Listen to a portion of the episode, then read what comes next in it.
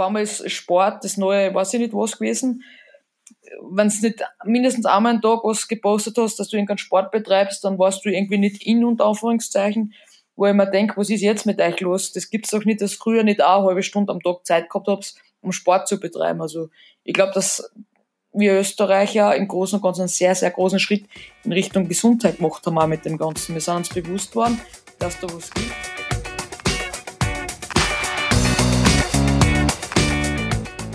Am Sportplatz. Am Sportplatz. Am Sportplatz. Am Sportplatz. Am Sportplatz.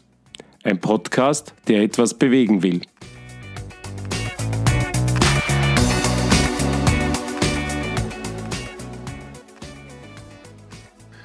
Servus, grüße euch bei Folge 18 von Am Sportplatz, dem Podcast, der spannende Menschen von ihrer sportlichen Seite präsentiert und so hörbar macht, was Sport und Bewegung alles in unser Dasein reinzaubern können, wenn man sie lässt. Ich bin Fritz Hutter, seit 30 Jahren Journalist und noch deutlich länger ein bewegungshungriger Genussmensch mit großer Lust aus dem Leben zu lernen und darüber zu reden. Diesmal darf ich das mit einer gerade 31-jährigen Steirerin, die speziell in den letzten Jahren vielen Österreicherinnen und Österreichern immer wieder das gab, was für diese zu einem gescheiten Winter dazugehört. Rot-Weiß-rote Skierfolge. Ganz oben auf der Hitliste der so professionellen Hobby-Drummerin, WM-Gold im Super-G 2017, der Gewinn des Abfahrtsweltcups 2019, aber auch Doppelgold bei der Juniorinnen-WM 2007. Am Sportplatz erzählt sie in den kommenden 55 Minuten von einer bedenklichen Corona-Phase beim letzten Weltcuprennen in Italien, teilt mit uns ihren Eindruck, was das Virus mit uns Österreicherinnen gemacht hat und sagt, wie der Gastrobetrieb ihrer Familie daheim im Lachtal durch den Lockdown gekommen ist. Außerdem berichtet die 1,59 zartig Frohnatur vom beinharten Weg eines Kinderstars zur Weltcupsiegerin und vom Suchtpotenzial ihres Skierlebnisses jenseits der 200 kmh-Marke. Dazu erklärt Österreichs aktuelle Speed Queen faszinierend detailliert, warum sie Frauen auf der Streif tatsächlich für chancenlos hält. Hören Sie sich das an. Antreten zum Aufwärmen bitte. Grüß euch, ich bin die Niki Schmidhofer, ich bin Super-G-Weltmeisterin und Abfahrtskugelsiegerin von 2019. Ein paar von euch werden wir schon kennen und Sport bedeutet für mich mein Leben und sehr viel Lebensgefühl, Freiheit und sehr, sehr, sehr, sehr viel Spaß. Ja, herzlichen Dank, Niki Schmidhofer, dass du heute digital Zeit nimmst, bei mir am Sportplatz abzuschwingen und das zwischen zwei Trainingskurse, wie ich verstanden habe. Servus, Niki, danke, dass du da bist. Servus, ja, danke, dass du mir eingeladen hast. Ja, genau, es ist zwischen zwei Trainingskursen. Also vom, vom Kondikurs geht es jetzt für mich dann schon wieder weiter auf, auf Schnee nach Selden und ja, das ganze Jahr gibt es da was zum Tun. Ein Kondikurs habt ihr wo angespielt? Wir waren in Bad Waltersdorf, wir haben zuerst zwei Tage also Vortrag gehabt und dann sind wir dort geblieben zum Trainieren und jetzt geht es schon weiter nach Sölden und so wie du gesagt hast, kein Sommer wie, wie damals. Ähm, normalerweise ist das nicht die Zeit, wo ich Skifahren gehe, aber heuer ist es sehr, sehr wichtig, weil wir sehr viel am Material tüfteln wollen und das ist eben im Frühjahr nicht gegangen. Deswegen ist jetzt im Sommer doch ein bisschen mehr Skifahren angesagt.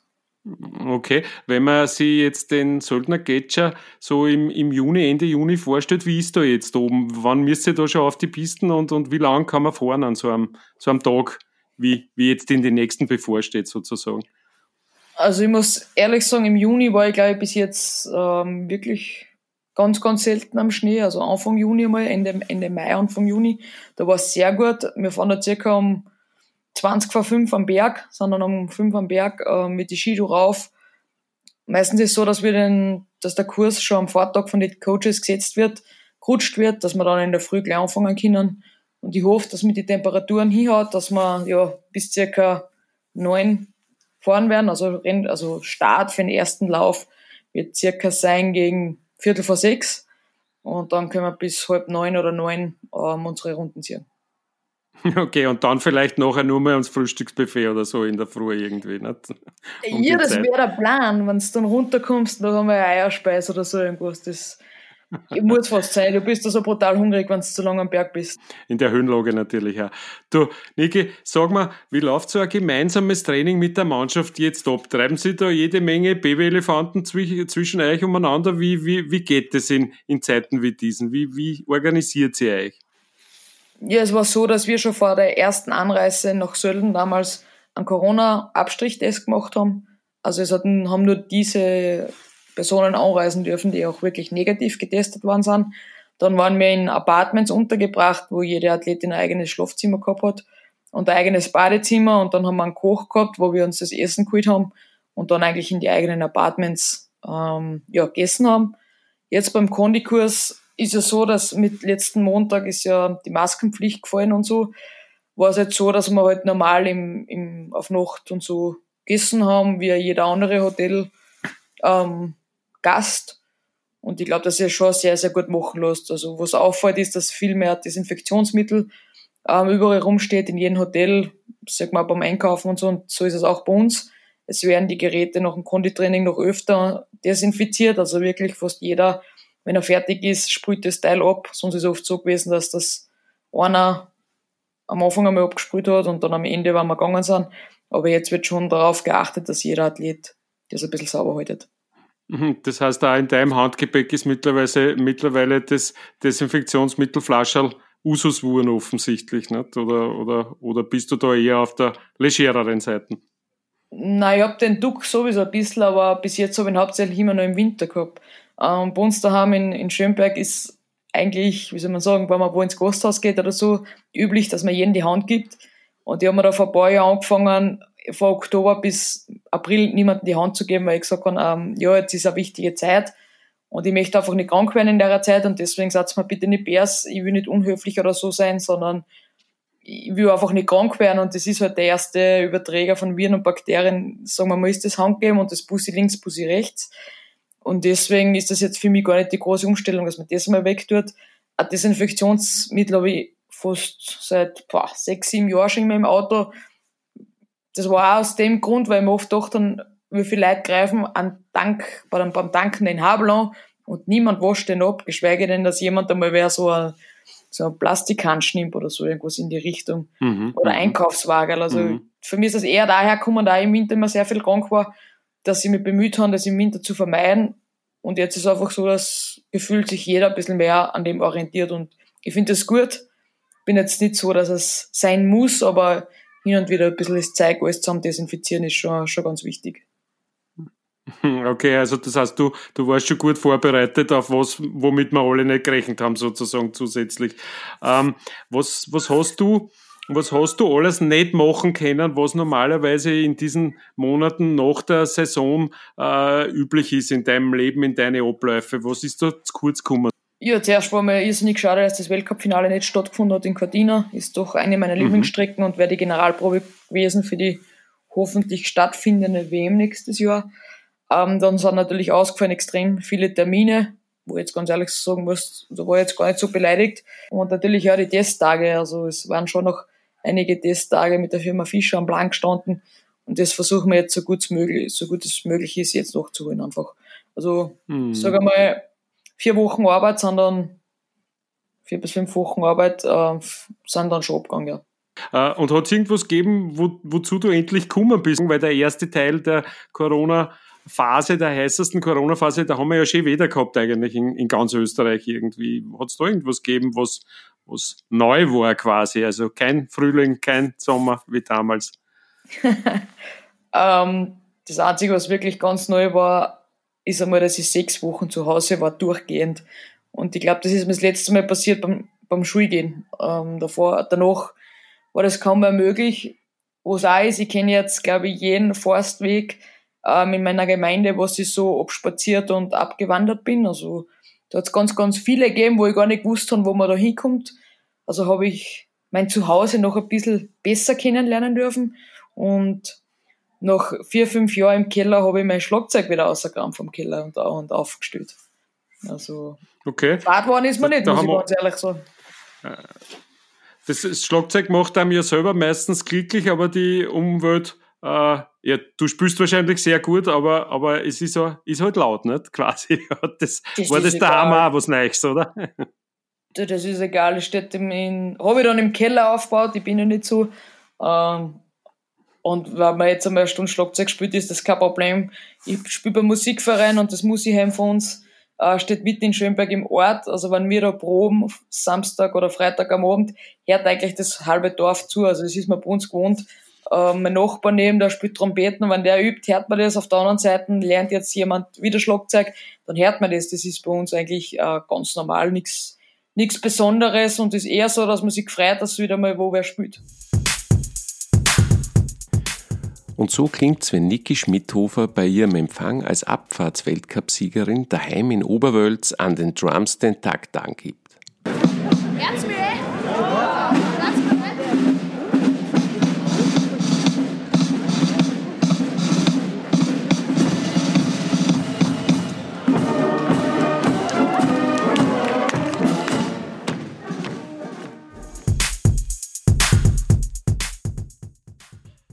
Okay, also super Sound im, im Lachtal. Äh, die Leute sind es gewöhnt und, und freuen sich eh eher positives Signal im Moment, im Moment. Du hast das schon erwähnt, äh, der letzte Rennen, glaube ich, war der 29. Februar, ein Super-G in Italien. Und die letzten drei Termine inklusive Weltcup-Finale in Cortina sind angesagt worden. Was war dein Gefühl damals? Was war der erste Gedanke? Hast du damit gerechnet, dass da so was Großes kommt, was eigentlich die Welt verändert? Na, so weit haben wir nicht gedacht. Also, wir waren ja schon in der, in der Schweiz, in Gromontana, da ist das aufgekommen, dass eben in, in der Lombardei und so ähm, sehr, sehr viele Corona-Fälle sind. Und dann haben wir schon mal kurz uns gedacht, na ja, ist eh cool, aber warum fahren wir nächste Woche dann nach Italien ähm, zu den Rennen weiter? Und dadurch, dass im Ostertal aber überhaupt gar keine Fälle waren und so, haben wir uns gedacht, ja, wenn es eh nur in so einer gewissen Region ist, was wird schon sein? Ähm, dort ist dann versucht worden, ja ganz interessant im Nachhinein eigentlich, eh total lächerlich gesehen. Wir haben auch Desinfektionsmittel und so geschaut, dass wir ein bisschen mehr da haben. Wir sind in einem Hotel, in einem riesen Hotelkomplex gewesen. Die Italiener haben es dann, das, das italienische Skiteam haben es dann in ein anderes Hotel gegeben. Damit sollte da ein Fall sein, sie uns nicht anstecken. Aber wir sind dafür mit, sage ich mal, 200 bis 300 anderen Hotelgästen von irgendwo auf der Welt in einem Hotel gewesen. Wir sind dann zwar in einem eigenen Bereich zum Abendessen und Mittagessen gewesen, aber es hat im ganzen Haus vier Aufzüge gegeben und die Stirn waren nur außen, also da hat es kein Stirnhaus in dem Sinn gegeben, sondern mehr oder weniger Feuertreppen.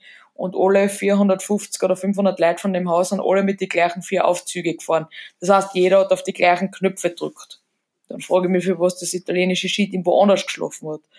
Ähm, sie haben einen Korridor für uns gemacht vom Ziel heraus und das sind ja Zuschauer auch schon, da wären knapp 10.000 Zuschauer am Tag gewesen. Das haben sie komplett oberreduziert auf 1.000 oder 2.000 Leute mit eigenen Korridor und Sicherheitsabständen, wo wir uns auch gedacht haben, ja cool organisiert. Nur dann bist du, äh, weiß nicht, 700 Meter nach vorgefahren und zur Gondel, dann war das eine, eine riesengroße 30-Mann-Gondel, wo dann nichts mehr war mit, ähm, da gingen nur die Skifahrer, also nur die Athleten rein oder so, sondern da waren wieder alle Leute auf den Haufen. Also wir haben uns ganz normal mit normalen Skigäste angestellt und nichts mehr vom Korridor und irgendwie vorsichtig oder so. Also es, es war so ein bisschen, ein, ja, wir machen was, aber das, was gemacht worden ist, war am, Ende des Tages lä lächerlich, muss man sagen. Mhm. Das heißt, da, haben, da hat es einfach auch noch gefällt am, am, am Basiswissen nicht? und an der Erfahrung, weil ich, ich glaube nicht, dass das Absicht war, sondern es ist auch nicht so eingeschätzt worden offensichtlich, nicht? dass das doch eine, eine ernste Sache ist, scheinbar. Ähm, Genau, so richtig, so richtig ernst hat das, glaube ich, haben wir auch nicht gemacht, aber irgendwo ist es halt ein bisschen ein Schutzfaktor. Wenn du das jetzt da Vollgas ernst nimmst und da unten sitzt, ich glaube, dann bist du ziemlich unentspannt. Und so haben wir uns halt auch unsere Schmähs ein bisschen gemacht drüber.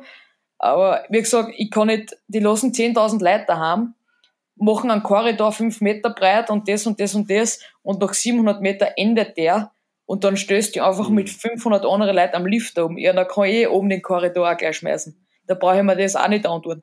Das ist der Wahnsinn. Also die Idee Mhm. dahinter gut, die Ausführung etwas bescheiden.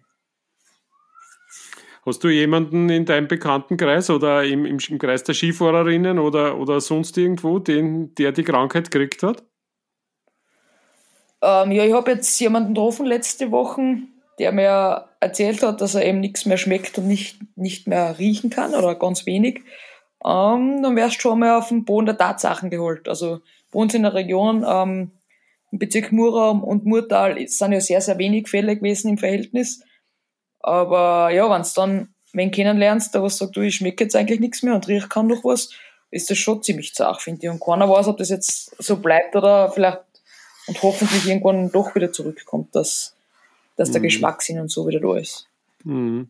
Wieder daheim vom Skifahren, hast du Corona, ja, oder beziehungsweise die Auswirkungen von Corona am eigenen Leib, nämlich als Mitglied einer Familie, die ihren Unterhalt äh, in der Gastronomie bestreitet, erlebt. Nicht? Äh, das nach deinem Papa, glaube ich, benannte Kaffeehaus, Hannes, äh, ja. das hat ja auch zusperren müssen äh, bis Mitte Mai. Nicht? Also auch keine leichte Zeit für die Schmidhofers, nehme ich an. Ne? Ja, also auf der einen Seite habe ich einen Verdienst in Gang gehabt, so wie viele Skifahrer, aber wir haben das Glück, dass wir sagen können, wir sind eigentlich den, den Großteil der Saison gefahren. Ähm, das Café Hannes gehört mittlerweile meiner Schwester. Ähm, mhm. Natürlich waren das auch Einbußen. Erstens war das heute auf, gefühlt von heute auf morgen. Am 10. März haben wir noch geglaubt, ja, ja, das geht eh noch alles weiter. Und am 16. März war Ende Gelände von dem Ganzen, ja. Natürlich geht gingen da auch knapp über einen Monat ab. Aber am Ende des Tages dürfen wir uns glücklich schätzen, dass wir noch eine halbwegs, halbwegs normale Saison gehabt haben. Ja.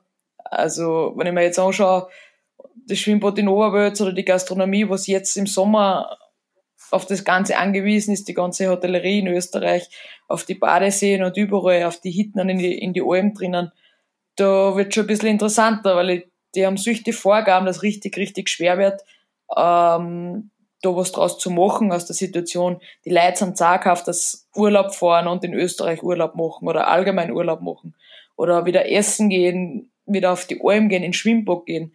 Ich glaube, dass das viel zacher ist, als wir einen Monat früher als gedacht zuzusperren, weil es war eigentlich eine sehr gute Wintersaison in Österreich, ähm, in die Tourismusgebiete, was man so mitgekriegt hat da ist das, glaube ich, der eine Monat im Nachhinein gesehen nicht die Tragik, wenn man sich jetzt den Sommertourismus anschaut.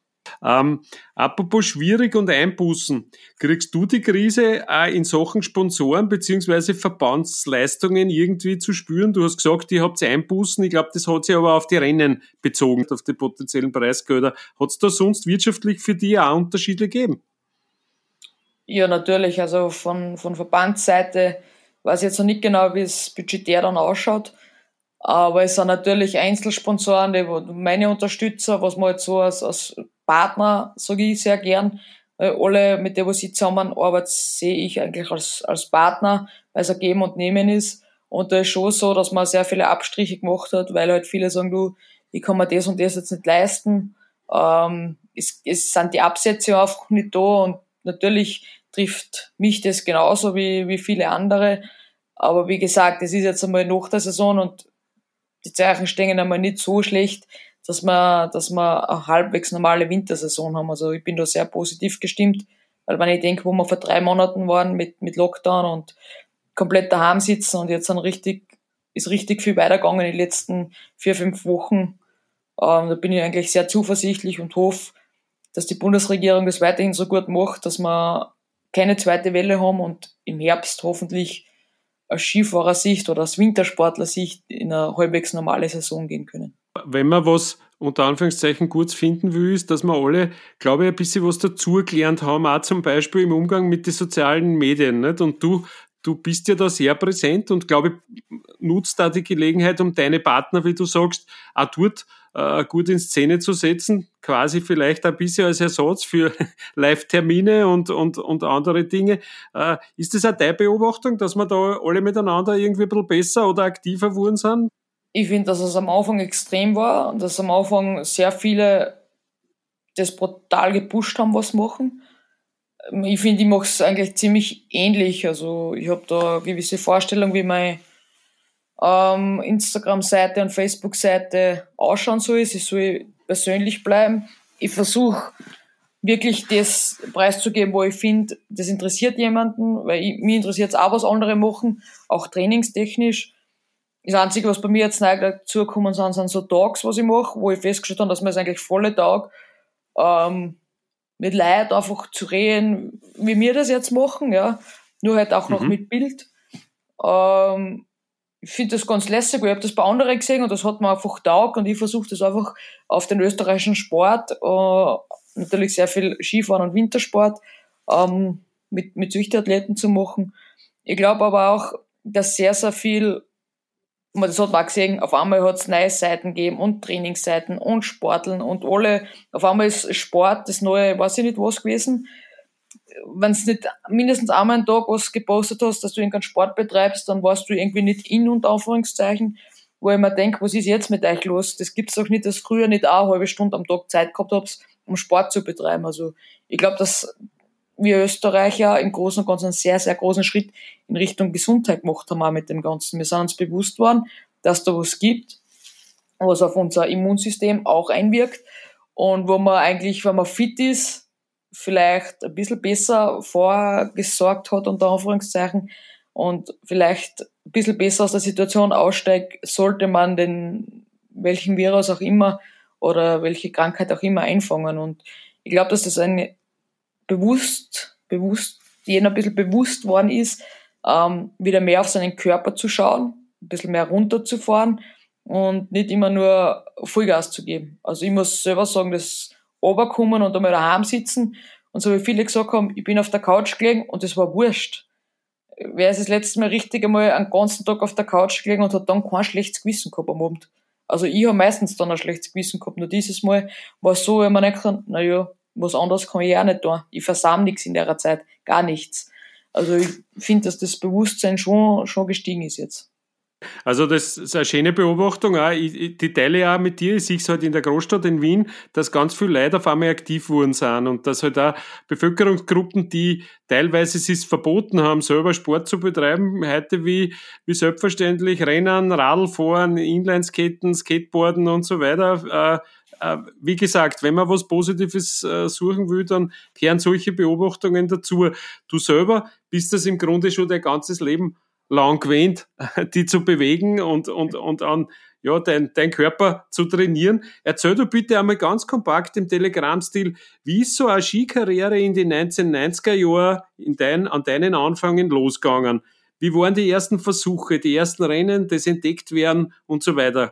Gib mir mal ganz einen kurzen Abriss bitte über deine bisherige Karriere, was da die Stufen waren. Das Rennen.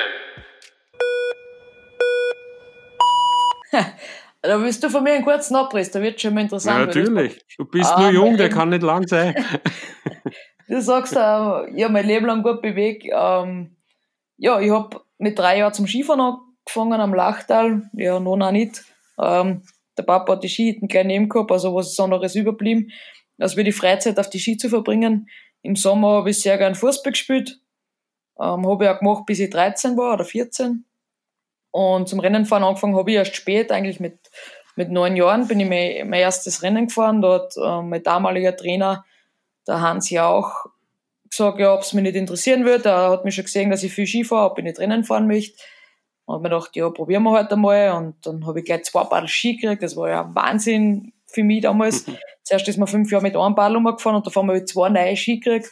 Und da haben wir gleich beim ersten Bezirkscup einen, einen Podestplatz gemacht, einen dritten Platz. Auf die Medaille habe ich sogar hängen bei mir, weil ich finde, das ist der Anfang, Anfang der Karriere gewesen irgendwo.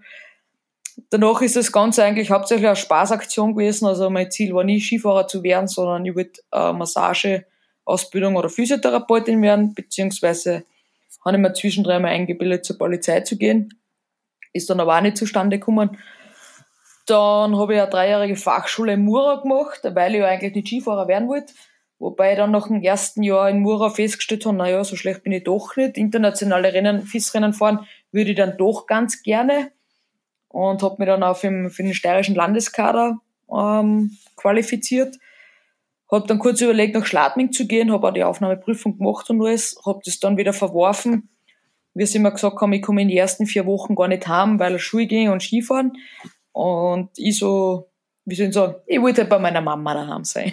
ich habe einfach Heimweh gehabt und habe das deswegen wieder geknickt. Dann haben wir das Gott sei Dank in Mura so weit ähm, ausgehandelt und, und mit den Professoren und Mitschülern, Die haben das wahnsinnig cool mitgetragen, ähm, die Schuhe haben fertig gemacht. Das heißt, ich bin eigentlich so Schule gegangen wie die, wie die anderen in Schladming. Ich bin bis Dezember, Mitte Dezember Schule gegangen, habe an das der Schularbeit, unter Schularbeit geschrieben in jedem Fach und bin dann meistens erst im März wieder in die Schule gekommen. Also ich war da fast im Winter fast komplett freigestellt.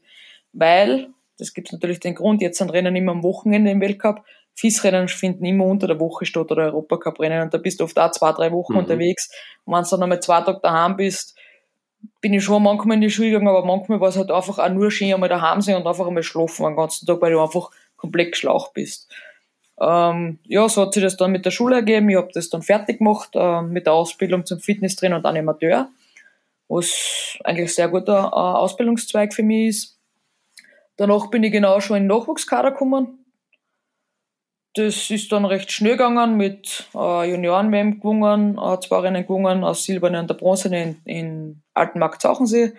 Dann haben sie mir gleich, gleich, bin ich gleich meinen ersten Weltcup-Einsatz gefahren auf meinen 18. Geburtstag, ähm, 14. Mhm. Platz beim Finale in der Lenzer Heide. Dann haben sie mich direkt in die Weltcup-Mannschaft aufgenommen und ja, seit 2007 im Herbst bin ich dann in der Weltcup-Mannschaft gewesen. Wenn du über Skifahren nachdenkst, was ist Skifahren? Was kann Skifahren, was andere Sportarten nicht kennen? Was hält die auf die Bredeln dein Leben lang eigentlich schon? Was ist das Faszinierende an der Sache? Das Faszinierende am Skifahren ist, dass sich einfach jedes Jahr was ändert. Und jedes Mal, wenn du glaubst, aber jetzt habe ich es voll drauf, kommt sicher wieder irgendwas daher. Also es ist eine sehr, sehr komplexe Sportart. Hätte ich mir früher nicht gedacht, früher habe ich immer gesagt, ja, Skifahren, das ist ja so wie alles andere, aber mittlerweile bin ich mir sicher, dass es eine für die komplexesten Sportarten ist, was es so gibt. Ähm, der Reiz ist für mich auf einer Seite die Geschwindigkeit. Bin ja auf der Speedseiten daheim.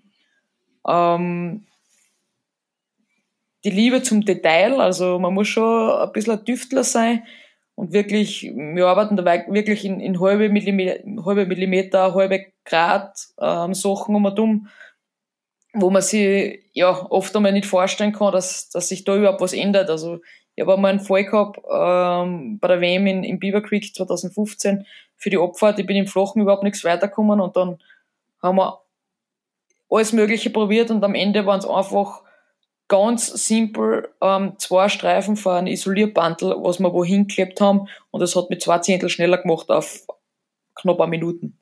Also es ist unglaublich, wie fein dieser Sport ist, wie kräfteraubend dieser Sport ist und wie mental anstrengend dieser Sport ist. Also es umfasst einfach alles, du musst dann ja rundum Sportler irgendwo sein, um beim Skifahren schnell zu sein.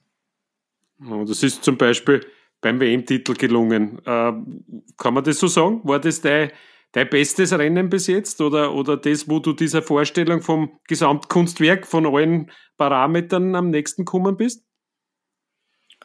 Na, würde ich gar nicht sagen, weil ähm, bei der Einfahrt, weil ich nie vergessen hat, das, das ist ungefähr bei der dritten Zwischenzeit, glaube ich, war das, da war ich eben noch knapp hinten. Und der nächste fast so Querfahrt und da bin ich noch links unten. Und ich weiß genau, wie mir gedacht habe, das ist jetzt ein Kas, was so richtig aufgestaubt hat. Also wir sagen dazu so Schmiedi-Drifterl, ähm, was manche, manche Leute bremst und wenn ich in Form bin, aber ist das bremst mich nicht, sondern ich kürze einfach nur den Weg recht gut ab wo ich mir denke, na, das war ein Kas, jetzt habe ich es verbremst. Und deswegen, das, das wäre wahrscheinlich auch auf Zug gegangen. Also, ich glaube, eines meiner besten Rennen, was ich gefahren bin, war letzt, also 2019, also nicht die Saison, sondern die vorige Saison, wo ich um die Kugel gefahren bin, in Gromontana, wo ich in die Trainings nie unter die 20 war und echt viel probiert habe und geschaut habe und dann bin ich am Ende äh, Zweiter geworden ich glaube, dass das vom, vom Fahren her, vom Mentalen her, vom, von der Herangehensweise ähm, eines meiner besten Rennen war. Mhm. Jetzt haben wir eine recht kraftvolle Liebeserklärung an den Skisport und auch eine detailreiche Erklärung, worauf es dir auch kommt, kehrt. Sehr spannend. Äh, Gibt es irgendwas, was da total am Keks geht am Skifahren? Wo du sagst, das braucht nicht dabei sein? Das ist die nächste depperte Frage. Fällt dir noch nichts Scheideres ein jetzt? Ähm, boah, jetzt hast du mich schnell gefragt. Sechs Ding. Das ist so, die, die, die zaren Sachen und die nicht so guten, die, die vergisst man dann Gott sei Dank auch wieder. Das ist so wie, wenn es so richtig zaches Training ist, wo du fast, Entschuldigung, anspeibst, ähm, das vergisst dann auch irgendwann wieder. So ist das wahrscheinlich da auch. Ähm, Okay. Ich zum Beispiel würde sagen, mir würde diese Schlepperei vor euch am ganzen Klumpert auf den, am Keks gehen, weil du dich ja doch immer ein bisschen beschäftigen musst. Die Schuhe, glaube ich, sind ja wertvoll, das Wichtigste überhaupt. Die sind alle dabei und das sage ich so als sperrig und, und man hat alle 17 Trimmer in der Hand und alles ist schwer irgendwie und das Woche für Woche. Für die gehört es einfach dazu, oder? Wie siehst du das? Ja, es gehört dazu. Also, ich mein, das ist schon so was, wo ich mir denke, lieber bin ich so wie in Skigebiete oder auf Gletscher, so wie in Sölden, wo ich wirklich auffahre mit dem Bus, oben auslade und, und direkt zur Gondel gehe und dann rauffahre, als wie in Zermatt, wo ich in der Früh mal oder in Saasfee eine gute Stunde oder vielleicht sogar ein bisschen länger mal mein Zeug bis am Berg aufgetragen muss. Also tragen, du schleppst halt von einer Gondel in die anderen, dann ist eine Drängerei und Anstehen und also ich muss sagen, das ist vielleicht was, was, was mir angeht, aber das sind 20 Tage im Jahr, wo es dann auch wieder weißt, was sind 20 Tage im Jahr? Also, das ist eigentlich nichts. Das gehört halt auch irgendwo dazu, aber das wäre halt, da hast recht, die Schlepperei manchmal muss nicht sein, aber das ist echt nur ein paar Tage im Jahr, wo es echt mühsam ist. Ansonsten haben wir das Glück, dass wir meistens mit dem Auto sehr gut ähm, zu die Skigebiete direkt zu den Trainingspisten fahren können. Du nimmst, du nimmst sehr häufig und, und auch sehr gezielt das Wort mental in den Mund. Jetzt habe ich schon mitgekriegt, dass das für dich ein interessantes Thema ist, dass du dich mit sportpsychologischem Training auch beschäftigst. Äh, Was sind so die Themen, die du da bearbeitest? Was sind die Themenkreise? Wenn ich dir jetzt, jetzt erzähle, dann wissen das alle. Gibt's nicht viel zum Sagen dazu. Okay? Du, du musst nicht gleich wegrennen. Nein, ich muss dazu machen, mir ist da gerade ein bisschen frisch geworden jetzt. Ähm, wir rennen gar nichts wohin. Ähm, nein, ist, ist ein Thema, was, was, was machen wir? das werden jetzt viele gern wissen, was wir da machen. Mhm. Ja, ich meine, häufig geht es was hier ums, um Stressmanagement, es geht um Entspannungstraining und das sind so die klassischen Themen, nicht? Aber, aber, Genau, aber, dann sagen wir, wir machen die klassischen Themen einfach. Ich verstehe. Ich verstehe. Mit wem arbeitest du da zusammen? Darf man das verraten?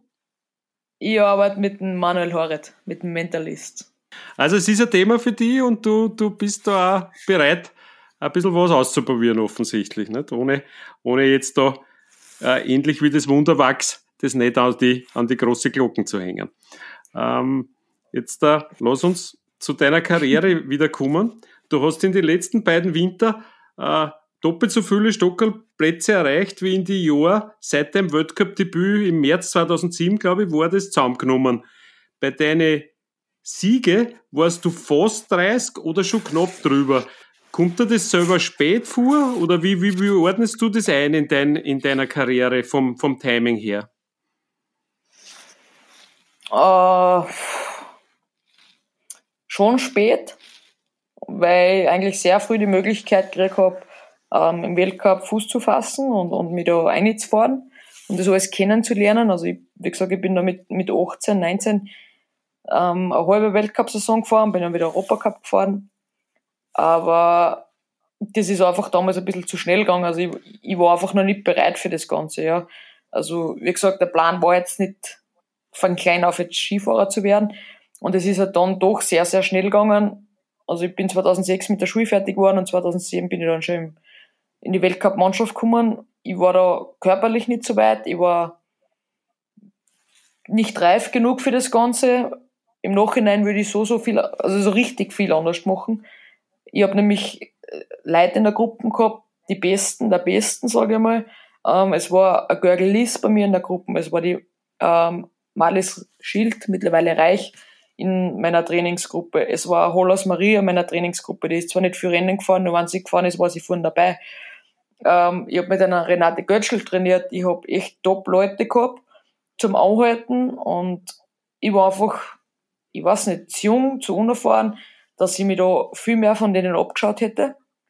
Viel mehr Infos oder, oder wie sagt man da so, Tipps und allgemeines wie geht man in das Ganze ein, wie, wie, mach, wie startet man einen Tag, wie schaut so eine Trainingswoche aus. Ich habe mir einfach viel, viel zu wenig Sachen geholt, wo ich eigentlich wahnsinnig coole Möglichkeiten gehabt hätte, ja. Und bei mir ist das einfach alles so schnell gegangen, dass ich das einfach so hingenommen habe, dass mit meinem Talent bin ich halt sehr, sehr weit gekommen und irgendwann bin ich aber angestanden und dann, wie ich angestanden bin, war es vielleicht schon ein bisschen zu spät, mit gewisse, gewisse Personen drüber zu reden. Und dann bist du einfach immer ein bisschen hinten nach, ja. Also, ich habe ein konditionelles Defizit gehabt von vornherein, muss ich auch sagen. Ich bin eben keine Sporthauptschule gegangen und keine, keine Handelsschule und sonst was. Für das äh, spezifisch, ich habe erst richtig mit Konditraining angefangen, wie ich 16 Jahre alt war. Und da bist du einfach in die anderen schon vier Jahre hinten nach. Und bis ich dann einmal so weit war, äh, die Leistung oder den konditionellen Zustand zu haben, was du im Weltcup brauchst, bin ich halt schon gefühlt drei, vier Jahre im Weltcup gefahren, weil mir einfach die Aufbauphase geführt hat. Also ich bin eben, ja, irrsinnig früh dann so einen großen Umfang gefahren und habe das halt körperlich auch nicht, auch nicht ganz verbockt und auch die Trainingspläne im Sommer waren halt auch vielleicht nicht ganz so individuell abgestimmt, wie es vielleicht sein hätte sollen. Aber da kommst du in eine Weltcup-Mannschaft und jeder geht davon aus, dass du das kannst, was die anderen können. Jetzt war ich 18 und die nächste ältere war 24. Also die hat ungefähr acht Jahre mehr Trainingserfahrung gehabt als wie. Und da sind halt ein paar Sachen zusammengekommen, was halt nicht, nicht wirklich gut, gut waren und gut funktioniert haben. Ich hab's nicht gesehen, ich hab mich nicht auskennt. Und wie gesagt, im Nachhinein würde ich sehr, sehr viel anders machen. Ähm, irgendwann ist dann doch einmal ein, ein Stockerplatz passiert. Da muss man wirklich sagen, der, der ist damals passiert in, in Cortina. Ähm, ja, una, una, unverhofft kommt oft. Das ist einmal wirklich ein lockerer Lauf geglückt. Ich bin auch irgendwann dann ein bisschen verkrampft worden, weil ich einfach gesehen habe, ich, ich kann es im Training, aber im Rennen ist halt nicht gegangen. Und dann ist das Ganze immer ein bisschen verkrampfter geworden und dort war einfach einmal ein Tag, wo ich mir denke, weißt du was, vor einfach es ist eh schon wurscht. Und auf einmal schwingst du im Ziel ab mit Startnummer 39 und bist Dritter. Da glaubst, da glaubst du überhaupt nicht mehr in dem Moment. Also das war ja fast nicht zum Bocken für mich. Unglaublich. Und das Ganze war halt schon dann in so einer, in so einer Saison, wo ich mir eigentlich gerade ähm, vom Kader los zurückgekämpft habe, wo ich mal im Sommer davor mal wirklich nur das gemacht habe, was, was für mich gepasst hat. Und seit dem Moment muss ich sagen, da ist körperlich und skitechnisch sehr, sehr viel weitergegangen. Also ich habe mein ganzes Sommertraining rein auf mich abgestimmt. Jeder Tag war nur für mich. Äh, ich habe da private Konditrainerin gehabt mit der Sandra Landsteiner, wo wirklich alles genau geplant war und erst ab Mitte, Ende August bin ich dann wieder zum ÖSV gestoßen, zur Europacup-Mannschaft, wo damals der Roli Assinger Trainer war und der ist da gleich mal am zweiten, dritten Tag dahergekommen und gesagt, Niki, wenn du so Ski fährst, dann kann ich so wird das nichts. Dann habe ich gesagt, ja, das und wie ich mich fühle, was halt ist. Und der hat mir da irrsinnig viel weitergeholfen und von dem, von dem Moment an ist er bergauf gegangen. Also da sind dann da die, die Podestplätze gekommen. Und dann ist, ja, zwischendurch einmal Verletzung eingefallen, aber seit der Verletzung eigentlich die letzten vier Jahre war es eigentlich sehr gut. Hm. Apropos Roland Assinger, der ist ja abhanden gekommen jetzt, ne? Der ist ja äh, nicht mehr, mehr beim ÖSV, oder? Das ist richtig, ja. Wir sind schon mehrere Trainer abhanden gekommen seit der Zeit, äh, denen ich sehr viel zum Verdanken habe. Und ja, jetzt zum Schluss leider der Rolli. Ähm, war für uns alle überraschend, nachdem wir schon drei, vier Sitzungen gehabt haben, wie, die, wie der Sommerplan A, B und C ausschauen wird. Wir haben auch schon Einzelgespräche gehabt, die Ziele, was er hat, was ich habe, was wir machen wollen. Und auf einmal ruft er an und sagt, er ist nicht mehr. Also war, war schon ein bisschen ein Schock im ersten Moment. Wie heißt der neue Mann? Ähm, Chef, Chef ist bei uns in der Gruppe jetzt der Florian Scheiber, der ist früher selber Rennen gefahren, den kenne ich eben schon seit der Junioren mhm. 2007 sind wir zusammen Rennen gefahren. Wir haben unser zusammenes Kreuzbandel gerissen, 2016 waren wir zusammen operieren. Ähm, und jetzt seit zwei Jahren ist er bei uns Co-Trainer gewesen. Und ich finde die Lösung sehr gut, dass da kein Neigen von außen geholt haben, sondern dass im Flo das Vertrauen ausgesprochen worden ist, dass er jetzt den, den Chefposten übernimmt in der, in der Abfahrtsgruppe. Wobei ich sagen muss, ich habe im ersten Moment war schon ein bisschen komisch, der ist halt echt nur zwei Jahre älter als wie, aber er macht es irrsinnig gut. Ich habe mir zerfreut, dass er das macht und ich glaube, dass das die richtige Entscheidung war. Hm. Äh, du hast das schon angesprochen, ihr habt mit, mit, sei es mit dem Roland Assinger, wahrscheinlich jetzt auch mit dem Florian, auch schon geredet über die Pläne A, B und C, wie der Sommer ausschauen könnte, wie wir da jetzt ausschauen. Weiß man schon ein bisschen genauer?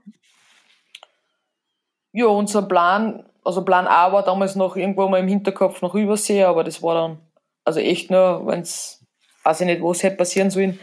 Ähm, es ist jetzt so, dass wir einfach wenn es möglich ist, in die Schweiz gingen im September zweimal und ansonsten auf die heimischen Gletscher bleiben. Okay. Also das Ganze ein bisschen äh, weniger reiseintensiv, vielleicht auch aus allen möglichen Gründen ein Vorteil. Apropos reiseintensiv und apropos Auswirkungen des Reise, des, des weltweiten Reisens, äh, mit deinen Voraussetzungen und mit deinem heutigen Wissen über Regeneration und Trainingssteuerung hast du möglicherweise nur einige Winter vor dir. Also das, das, das 30 ist ja das neue, wie soll man sagen, 20 für viele Sportler. äh, Wenn es der Klimawandel auch zulässt, äh, weil der ja auch eurem Sport oder gerade eurem Sport durchaus massiv zusetzt. Wie nimmst du das Thema wahr? Ja, in den letzten drei, vier Jahren wird man sehr, sehr viel darauf angesprochen. Ähm, den Klimawandel gibt es jetzt schon lange, weil sonst hätten wir noch immer Eiszeit, muss man ganz ehrlich sagen. Es ist einfach nur so, dass jetzt sehr, sehr viel schneller geht. Wobei ich sagen muss, heuer ist ein Hitze, Hitzesommer angesagt worden und es regnet die ganze Zeit. Ich weiß nicht genau, was ich, was ich glauben soll. Tatsache ist, dass es wärmer wird, dass die Gletscher kleiner werden, dass es eigenartigerweise mal extrem viel und mal extrem wenig schneit. Aber das hat es die letzten 150 Jahre halt auch schon gegeben man muss damit leben, so wie es halt verschiedene Sachen auf der Welt gibt, gibt es den Klimawandel auch. Man kann ein bisschen beeinflussen, aber solange jeden Tag, weiß nicht, wie viel Hektar Regenwald ähm, abgeholzt werden, müssen wir über viele andere Sachen, glaube ich, gar nicht diskutieren. Weil wenn da alles platt gemacht wird oder wenn alles zu asphaltiert wird, wo so einfach eine Grünfläche ist und so, wird es halt einfach extrem schwierig, wo soll das ganze Wasser, oft wegen Hochwasser, wenn wird, haben wir es immer wieder mal, wo soll das Ganze in die, in die Städte und so, da, da ist kein Platz zum Versickern und nichts. Und die Abstrahlung, was, was jedes Haus hat, mit den schwarzen Dächern, der Asphalt, alles drum und dran, also da gibt es schon sehr, sehr viel Potenzial, wo man was machen kann. Ob das jetzt. Mhm. Also doch auch jeder Einzelne eigentlich, ne? Ja, ich finde schon. Viele sagen auch, ja, mhm. fliegen und das und das. Ja, man kann überall einsparen und dann kostet der Flug und so soll es sein, man, man soll nicht um 30 Euro nach Barcelona oder nach London fliegen können, dann muss das halt 150 Euro kosten. Dann überlegen sich die Leute erstens und vielleicht kann man dann auch CO2-freundlicher reisen, das Ganze. Nur das Ganze hat auch wieder seinen Preis. Da ist wieder die Frage, jeder will billig wohnen, billig reisen. Und auf der anderen Seite, ähm, ja, wollen wir, wollen wir der Umwelt was Gutes tun. Und beides wird nicht funktionieren. Mhm. Hm, das Zauberwort heißt wahrscheinlich Umdenken in alle Bereiche. Ne? Äh, glaubst du, müssen Sie die Skikids von heute Sorgen machen, dass Ihr geliebte Sportart vielleicht bald nicht mehr, mehr gibt? Ist das akut? Wie, wie schätzt du das ein? Na, das glaube ich nicht. Also seit Jahren gibt es ja schon die Schneeproduktion, also mit den ganzen Schneekanonen. Kalt ist es im Winter, Wasser haben wir Gott sei Dank in Österreich, sehr gutes und genug. Also ich denke nicht, dass das ein Problem sein wird. Mhm. Ich meine, du hast schon gesagt, die Gletscher werden immer kürzer, nicht? Und jetzt ist ja ein Szenario für den Skiweltcup der Zukunft, dass man einerseits äh, Maschinenschneerennen in den Städten macht, City-Events, nicht? Und auch andererseits halt weiter aufgeht in die Skigebiete, zum Beispiel auf die Gletscher. Jetzt sind jetzt deine äh, Disziplinen, die Speed-Disziplinen, die brauchen Platz. Die brauchen viel Schnee, um eine gescheite Strecken herzukriegen. Äh, Wird es vielleicht Zeit für die, gar wieder zurück zum Riesendorlauf zu gehen? Wo du ja als, als, als äh, Juniorin sehr, sehr erfolgreich warst. Ist das ein Thema?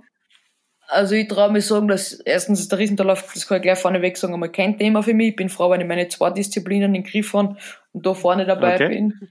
Mir, also ich brauche extrem viel Training, dass ich gut wäre und wenn ich jetzt eine dritte Disziplin auch noch trainieren soll, ich auf, ein, auf so ein Level und das Level im Riesendorlauf ist unglaublich. Also da gibt es ja zehn Leute, was gewinnen können. Wobei man sagen muss, dass die ersten Viere im Weltcup letztes Jahr, also im, im Riesendorfer Weltcup, dominiert haben und dann sind sechs hinten noch, die was knapp dran sind, die Viere ähm, einzuholen. Also da ist die Dichte so hoch, so ähnlich wie bei uns im Super-G. Bei, weiß ich nicht, sechs Rennen, fünf verschiedene Sieger, Siegerinnen. Mhm. Ähm, ist im Riesendorfer irrsinnig schwierig. Und das nächste, was ist, ich glaube, dass mir das nicht mehr betreffen wird, ähm, die Diskussion, ob, ob Opfer irgendwo Platz haben wird. Es wird immer Schnee produziert werden und es wird immer Rennen gefahren werden.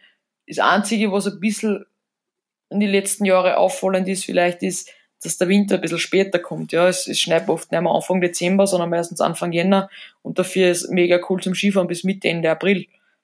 da habe ich manchmal das Gefühl, dass sich ein bisschen was verschiebt. Also, dass Anfang Dezember oder Mitte November ein bisschen schwierig ist mit, mit Schneeverhältnissen, aber dafür ist hinten aus recht gut. Das ist das Einzige, was mir vorkommt, was sich die letzten Jahre verschoben hat. Ja, Niki, dann lass uns zum, zum letzten äh, Streckenabschnitt sozusagen kommen, zum, zum Zielhang. Lang, äh, Sind wir voll in der Zwischenzeit, oder? Sind wir voll und zwar, glaube ich, vorne dabei. Ähm, Jawohl. du hast das schon erwähnt, äh, Tempo äh, liegt ein bisschen im Blut, auch im Gefühl offensichtlich. Wo merkt man das nur in deinem Leben, außer, außer beim Skirennfahren? Wo, wo, wo spürt sie sich bei dir nur ein bisschen flotter an als bei anderen Leuten vielleicht? Boah. Nicht beim Autofahren, wie jetzt viele glauben, gell? Nein, manchmal, weil jetzt habe ich, jetzt hab ich ein richtig cooles, also ich habe einen RS5 für die Kugel gekriegt für ein Jahr, das ist richtig mega geil zum Fahren, also echt cool, es ist wie ein Go-Kart, aber na ausfahren kannst du Auto sowieso nie. Ähm, es wäre mal die Überlegung, also ich habe damals zum Weltmeistertitel von, von meinem Musikverein Schönberg Lachtal ein mega cooles Geschenk gekriegt, ähm, am Ring, am Red Bull Ring, äh, Formel 3 Auto zu fahren. Ich habe es leider noch immer nicht geschafft, aber Speed ansonsten, ja, Downhill-Biking ist noch ganz cool, aber da ist der Speed auch noch nicht so, dass ich sag für mich zufriedenstellend. Also da scheitert es noch an sehr vielen technischen Komponenten, was ich so hab. Und wenn das normale Skifahren langsam wird, dann, dann müssen wir auf die Speed-Skilotten wechseln. Was du, was du ja schon gemacht hast, nicht? Und da ist ja dann teilweise schon nur ein bisschen schneller gegangen, oder? Ja, das war Wahnsinn. Also das war so eine coole Erfahrung. Da bin ich heute noch sehr dankbar in den Brüller Christoph, dass der das damals eingefallen hat und auf mich gedacht hat, ob mich das interessieren würde.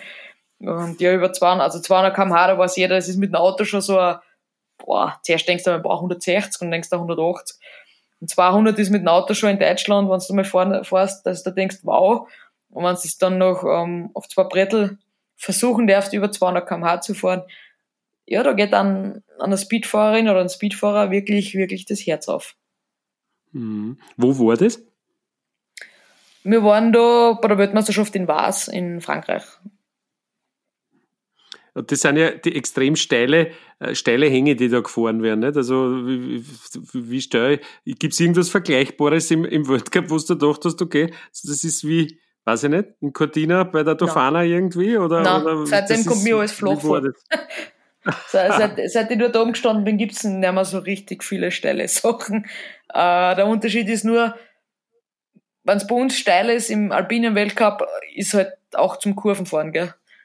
Und Mhm. dort, also dort, wo wir mir gerade runtergefahren sind, da ist man dann eh lieber, wenn ich gerade runterfahren kann und keine Kurven mehr fahren muss, weil dann ist einfach schneller vorbei. Und ich weiß ja gar nicht, ob man da noch so richtig Kurven machen kann. Also war schon sehr, sehr steil dort, das Ganze. Mhm. Wie, wie, wie lang sind die Ski, die man da angeschnallt kriegt? Wie, wie, wie, wie, ist der groß der, wie groß ist da der Unterschied? Ja, ist ganz anders, also kann man nicht vergleichen. Du kannst, du kannst das, gan das ganze Skifahren vom Speedfahren mit Alpin-Skifahren gar nicht vergleichen. Also ähm, meine Fischer-Ski waren 2,38 Meter und sie sind breit, also für einen Laien zum Vorstellen wie ein Sprungski schaut das ungefähr aus. Und, und zum Vergleich, wie lang sind deine Abfahrtski im Normalfall? 2,18 Meter. Aber die sind viel Okay, schmäler. also auch. Mit mehr Delierung, Mhm. schmäler, dann haben wir, äh, wir haben ja Platten drauf und da ist es so, dass beim Speedfahren hast du das alles nicht drauf, du hast, du hast die Bindung direkt am Ski montiert und verhält sich alles anders. Also du hast ganz andere Skistöcke, du hast einen anderen Helm, einen anderen Anzug. Also ist kom komplett was anderes. Aber äh, faszinierend oder einmal und nie wieder? Wie, wie, wie geht's da mit dem? Am Anfang habe ich mir gedacht, einmal und nie wieder. Mit, dann war es zwischenzeitlich voll faszinierend. Und jetzt ist so, dass ich schon gern wieder mal tat. Also, es war, es war ja damals direkt nach dem Kugelgewinn. Ich muss sagen, ich war, ich war vom Kopf her schon brutal miert. Und du weißt, es darf da, da kein Fehler passieren, weil wenn da, ein Fehler passiert, auf ein Schneider oder so, dann ist die Wahrscheinlichkeit, dass da was brickst, halt sehr hoch. Also wir haben das Glück gehabt, dass in, in der Woche, wo ich dabei war, hat es keinen Verletzten und keine Stürze gegeben. Ähm, 14 Tage später hat es ein paar Stürze gegeben, wobei sich ein, ein Mann oder ein, ein Athlet, ähm, ich glaube, 13 Knochenbrüche zugezogen hat. Also es ist ein Hochrisikosport. Das ist jetzt nicht nur so Spaß und tralala, sondern du musst schon voll bei der Sache sein, denn wenn ein Fehler passiert, ist der, ist der fatal. Also es ist wie wenn du auf der Streife einen Fehler machst, ist auch nicht gerade das Wahre. Und dort ist es genauso. Also wenn du stürzt, erstens kannst du nirgends abbremsen, weil es geht immer bergab. Du hast einen, einen, einen Gummi, also einen Latexanzug an, du wirst immer schneller. Wenn du nicht am mhm. Rücken drehen kannst, verbrennst du irgendwo die Haut. Ähm, du kannst mit den Skischuhen, mit den Füßen nicht bremsen, weil du hinten so einen Spoiler oben hast, so einen aerodynamischen Keil. Also, ja, das Letzte, was da passieren will, ist irgendwie ein Verschneider oder sonst irgendwas. Und deswegen habe ich das vom Kopf her nach so einer langen Saison mit, mit äh, Auf und Abs brutal anstrengend gefunden. Deswegen habe ich mir gedacht, na, einmal über 200 und das reicht mir. Aber es war dann so faszinierend, dass ich mittlerweile echt so, boah, sofort wieder. A huge congratulations to Austrian Niki Schmidhofer for achieving her goal of 200 kilometers per hour. The Alpine Downhill Overall World Cup champion this year has come to speed ski, done 200 kilometers per hour, and it's absolutely amazing. Schmidhofer Niki on course. 217 is, yeah, unbelievable for me.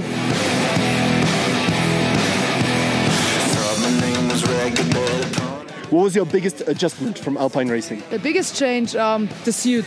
So it's very uh, difficult to, to go in and and don't damage the, the spoiler. So it, the first day on the chairlift, I, I damaged the spoiler. Upsi, sorry.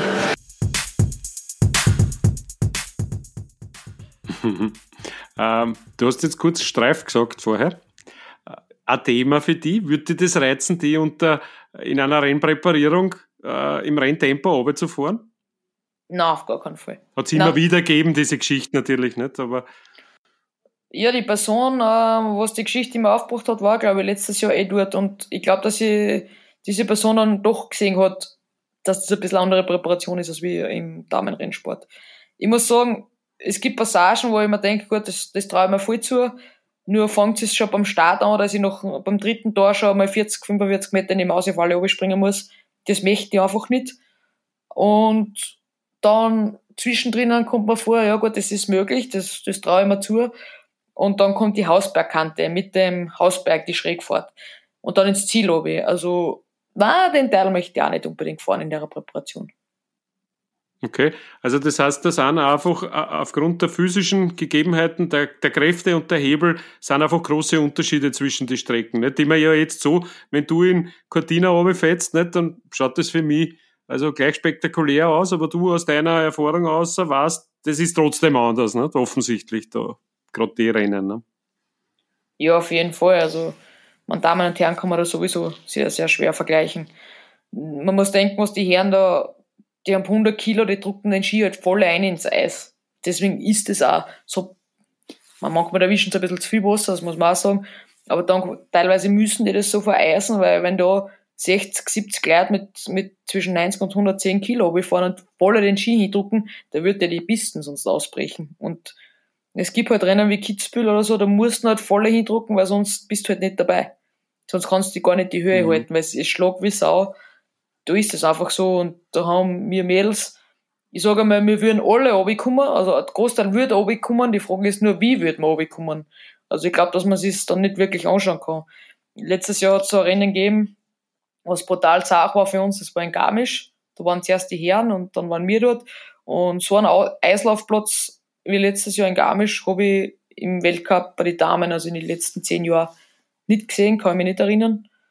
Und da hat man dann doch schon einen Klassenunterschied gesehen. Also da hat man dann doch die, die ersten, sage ich mal, acht bis zehn Athletinnen von den anderen schon auserkennt, wo es halt einfach, also es ist echt zart gewesen. Also ich war froh, dass ich Start Nummer drei gehabt habe und gar nichts gesehen habe von der Strecken, weil, wenn du das im Fernsehen angeschaut hast, hat es zart ausgeschaut und angefühlt hat es noch viel schlimmer.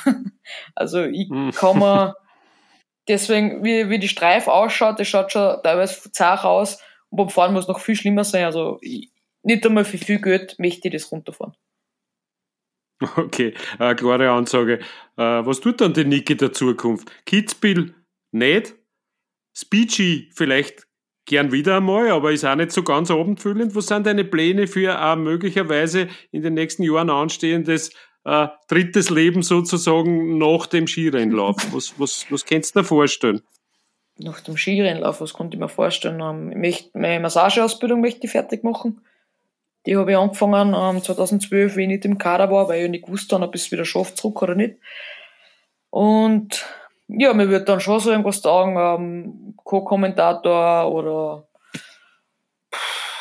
irgendwas beim Fernsehen vielleicht, aber Personal Trainer, irgendwas in die Richtung, ähm, mit Sport, also irgendwo in, in der sportlichen Linie möchte ich dann schon, schon drinnen bleiben. Was genau kann ich jetzt gar nicht sagen, weil ich mich noch gar nicht so viel damit befasse, muss ich ganz ehrlich sagen. Mhm, das, die Beschäftigung mit dem Hier und Jetzt ist sowieso sehr erfolgsversprechend, auch im Sport oder gerade im Sport. Äh, mir fällt jetzt nach unserem Gespräch ein, äh, Skitrainerin jetzt einmal vertragen in Österreich. Was hältst du davon? Nein, das kann ich nicht. Das geht nicht, weil ich bin zu ungeduldig. Also ich bin mit mir schon ungeduldig, wenn ich dann wenn was erkläre und der das dann nicht umsetzen kann. Ich meine, ich bin selber nichts besser. Wir sagen so oft zehnmal das Gleiche und ich schaff's nicht, ja. Aber da wäre ich mit mir selber schon so grantig, deswegen glaube ich nicht, dass ich zu wenn was zehnmal sagen kann, ohne dass ich grantig wäre, weil es der andere nicht schafft. Also, ja. Ähm, ich konnte manchmal vielleicht linientechnisch ein bisschen was aushelfen, oder Ideen und, weiß ich nicht, Anregungen geben. Aber jetzt richtig Trainerin, glaube ich, nein, ich glaube, das, das kann ich nicht. Ja, auch da eine meinungsstarke Aussage. Äh, teilst du meine Ansicht, dass es vielleicht gut tät, wenn es äh, auf der Trainerinnenseite, Trainerseite äh, Frauen gäbe im Skisport? Gibt's. Ja, das ist also eine Bereicherung. Ja, ja aber im Weltcup siehst du nicht viele, ne? Doch, also die Stocker Kori war jetzt ähm, lang im Weltcup. Ich finde es teilweise sehr gut. Ähm, die Frage ist immer wieder, warum sind keine Frauen im Weltcup Trainerinnen? Das ist ganz einfach und simpel erklärt. Ähm, wenn man Familie hat, wer bleibt daheim? Die Frau. Und so ist es da auch irgendwann zwischen, sage ich mal, 25 und 45 willst du deine Kinder kriegen und dann kannst du in der Zeit nicht Skitrainer sein. Und wenn du davor Ski gefahren bist, bis du 23 bist, dann machst du vielleicht die Trainerausbildung und dann wirst du aber mit 27 oder so kommst drauf, du, es passt alles daheim, ich will jetzt Kinder haben, kann ich nicht Trainerin sein. Weil meistens mhm. ist dann der Mann, der was arbeitet und die Frauen, die was daheim sind. Deswegen sieht man so wenig Trainerinnen. Das ist meine Erklärung dazu. Das hat nichts mit einer Fachkompetenz oder sonst was zu tun, sondern ich denke einfach, dass das so ist, weil man halt, weiß ich nicht, 270 Tage im Jahr unterwegs ist und das sich mit, mit Kindern von der Mutterseite sehr, sehr schwer vereinbaren lässt. Hm. Ja, bin ich, bin ich bei dir, dass das einer der Gründe sein kann. Das gilt allerdings für jeden Beruf, muss man ehrlicherweise sagen, nicht? Weil ob du jetzt im Flieger nach Lake Louis äh, sitzt oder in einem Büro, in einem fordernden Job, äh, ist beides nicht sehr familienverträglich, wäre wahrscheinlich insgesamt äh, einer der Gründe, warum man das ganze System einmal überdenken könnte und, und, und da für ein bisschen gleiche Chancen sorgen könnten. Niki, vielen herzlichen Dank für die Zeit und für deine Geduld und was du, finde ich, ganz wunderbar machst. Und deswegen ist es mit dieser äh, Expertin, TV-Expertin oder wie auch immer, wahrscheinlich ein sehr guter Plan. Du kannst sehr, sehr gut Abläufe erklären und hast mir viel beigebracht über deinen Sport und auch wie es den Menschen da drinnen geht. Danke vielmals für die Zeit und möge dir alles in Erfüllung gehen, was du in Wahrheit wünscht. Danke fürs Gespräch, war richtig cool mit dir. In der Nachspielzeit noch eine Bitte in eigener Sache. Sollte Ihnen dieser Podcast gefallen haben, dann empfehlen Sie ihn doch gerne auch Ihren Sportfreundinnen weiter. Idealerweise sogar über Ihre Social-Media-Kanäle. Und wenn Sie am Sportplatz über Apple Podcasts gehört haben, dann würde ich mich sehr freuen, wenn Sie mir dort eine Bewertung hinterlassen würden. Fünf Sterne sind natürlich das Ultimo. So oder so, liebe Grüße und danke fürs Zuhören.